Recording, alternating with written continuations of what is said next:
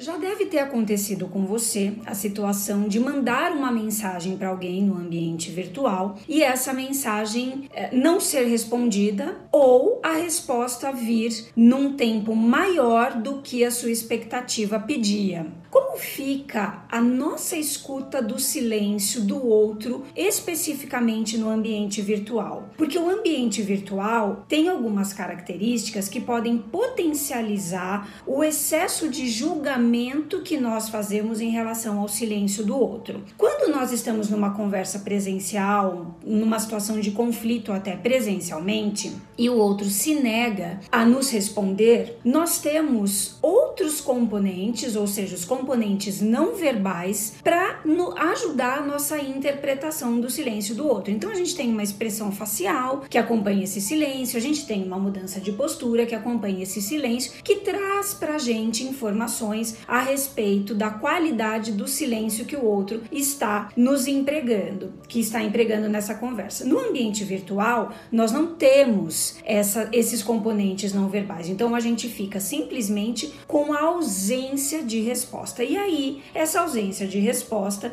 se nós não cuidarmos disso, pode gerar uma infinitude de interpretações da nossa parte. Então, qual é a qualidade da sua escuta em relação ao silêncio do outro no ambiente virtual? Nós temos uma tendência de interpretar essa ausência de resposta com as nossas próprias projeções. Então, muitas vezes, a interpretação que a gente faz do silêncio do outro não é a intenção de fato do outro, mas é sim a projeção dos nossos sentimentos, das nossas emoções e dos nossos pensamentos na ausência de resposta que vem do outro. Então a gente pode pensar que o outro está nos ignorando, que nós não somos importantes para aquela pessoa naquele momento, por isso que ela não respondeu. A gente pode pensar que o outro está fazendo isso de propósito e aí uma série de interpretações muitas vezes equivocadas em relação a esse silêncio. Então, primeiro, cuidado com a qualidade que você coloca com as interpretações, os julgamentos que você faz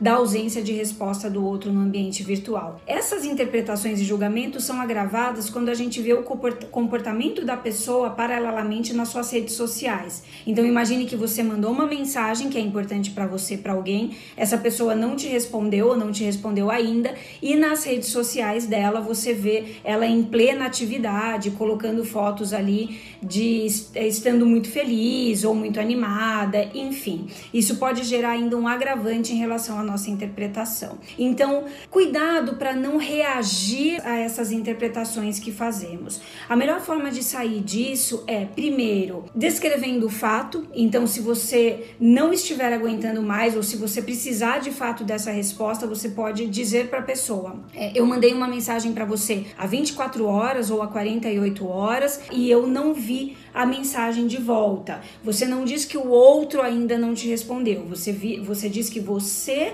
não viu a mensagem e a descrição do fato. Faz 24 horas ou faz 48 horas. Não é você está demorando, você está me desconsiderando por não ter respondido ainda. Se for uma pessoa com a qual você tem mais liberdade, você pode até falar: Te mandei uma mensagem faz 24 horas, como eu ainda não vi a resposta, eu estou me sentindo frustrado, estou me sentindo ansiosa, porque é muito importante para mim ter essa resposta até o final da semana, por exemplo. Então, no final, você pode fazer inclusive um pedido. Cuidado novamente para você não declarar para o outro coisas que podem ser simplesmente seus julgamentos em relação à ausência de resposta dele. Então, o silêncio, ele também é ouvido e nós precisamos ter atenção em relação à qualidade da nossa escuta ao silêncio do outro, principalmente no ambiente virtual.